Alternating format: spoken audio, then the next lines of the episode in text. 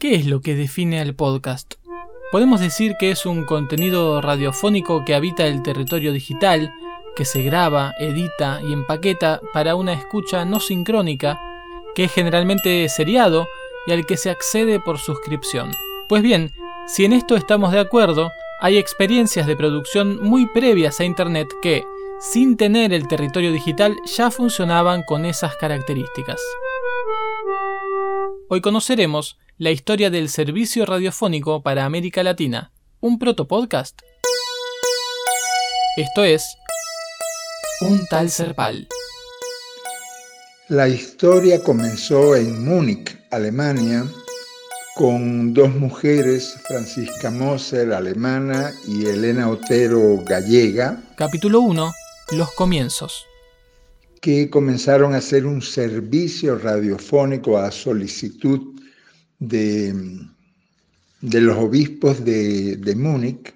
Quien habla es José Ignacio López Vigil, coordinador de radialistas y autor de diversas radioseries. Un servicio radiofónico para América Latina. Los primeros programas que enviaban hacia América Latina en discos de vinilo eran aburridísimos, eran noticias de Alemania que a nadie le interesaban de este lado del mundo. Pero pronto, Elena y Francisca conocerían a la persona indicada. Estas dos mujeres con una gran buena voluntad, sin saber prácticamente nada de radio, se vincularon por esas cosas de la vida con un cura uruguayo, Manuel Olivera, que les dijo que había que cambiar los contenidos, que había que hacer otra cosa y que él conocía a un gran productor de radio en Montevideo, Mario Caplún. Ahí fue el gran despegue de Serpal, que antes tenía otro nombre y que se dio en llamar Servicio Radiofónico para América Latina, Serpal. Así, en 1968 produjeron la primera serie radiofónica con Mario Caplún, El Padre Vicente. Y fue un éxito. La vida, un cura, un barrio.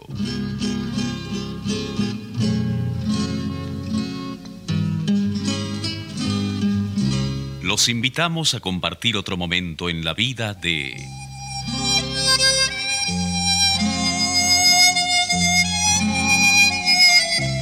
El Padre Vicente, diario de un cura de barrio.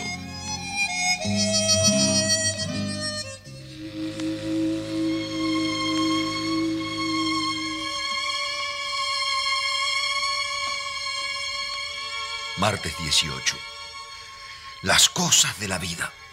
Tan luego hoy venir a tocarme charla de preparación al matrimonio. Charla para parejas de novios que están por casarse. Tan luego hoy. El ánimo, el humor que podía tener para hablar sobre el matrimonio después de esa escena tan dolorosa con los Rodríguez. Mientras regresaba hacia la parroquia, no podía dejar de pensar en los Rodríguez. Me venían constantemente a la memoria todas las cosas que me había tocado ver y vivir de aquella pareja. Sí, lo recordaba todo. Son cosas de las que uno no se olvida más. ¡Qué historia!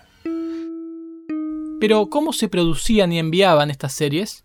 Mario grababa con su elenco de actores y actrices, muy bueno por cierto, en Montevideo, y mandaba los másters a Bogotá, a Bogotá, Colombia.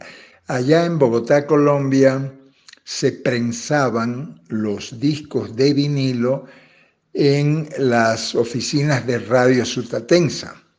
Radio Sutatensa, la emblemática eh, emisora de las primerísimas emisoras alternativas en América Latina. Esta es su frecuencia internacional de la cadena sutatensa de Colombia, ejemplo de buena radio, de una gran radio para América y el mundo.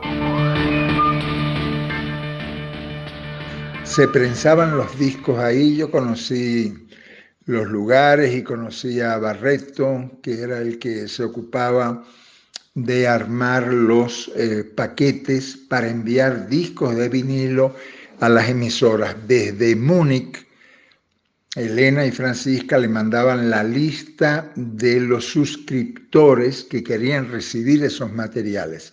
Todo era gratuito, todo era subvencionado por el episcopado de Múnich. Porque claro, además de producirse los seriados, grabarse y empaquetarse en discos de vinilo, se enviaban a las emisoras que se suscribían. Se mandaban en paquetes, uno, dos, tres discos, la, la serie completa del de, Padre Vicente a un montón de emisoras en todos los países de América Latina. Serpal entonces tuvo gran repercusión. Las series eran muy bien recibidas por su creatividad y calidad y las radios del continente las emitían en sus programaciones. Hasta ahí las cosas iban muy bien. El problema fue con otra serie que también hizo Mario Caplún llamada Jurado 13. ¿Qué problema hubo con la serie Jurado 13? Sépanlo en el próximo capítulo de Un tal Serpal, historia de un protopodcast, en cpr.org.ar y en las plataformas de podcast. Centro de Producciones Radiofónicas.